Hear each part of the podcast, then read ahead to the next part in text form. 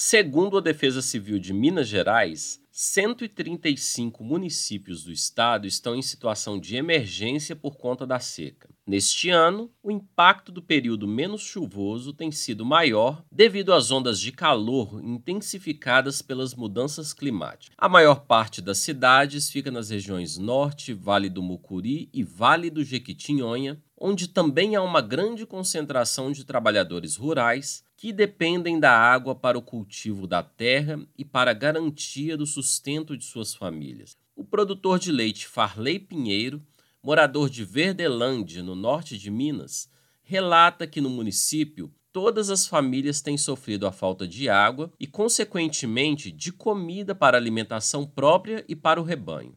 Todo mundo está sofrendo questão da, da seca aí, falta de água, falta de, de, de alimento para o rebanho, né? Muita gente está largando a, a profissão de, de, de leite, pecuária aqui, tá todo mundo correndo contra o tempo a alimento para os animais.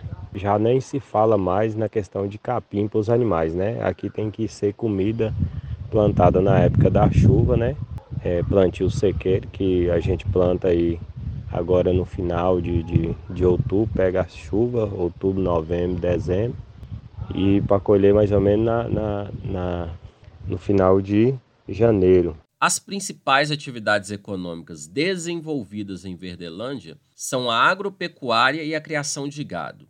O município depende do Rio Verde Grande, que deságua no Rio São Francisco e, segundo Farley, também foi impactado pela seca. Perguntado se tem recebido alguma ajuda do governo de Minas para enfrentar a situação, Farley respondeu que não. Uma matéria publicada pela agência Minas afirma que a gestão de Romeu Zema, do Partido Novo, distribuirá 136 mil metros cúbicos de água e 9 mil cestas básicas e kits para as defesas civis municipais.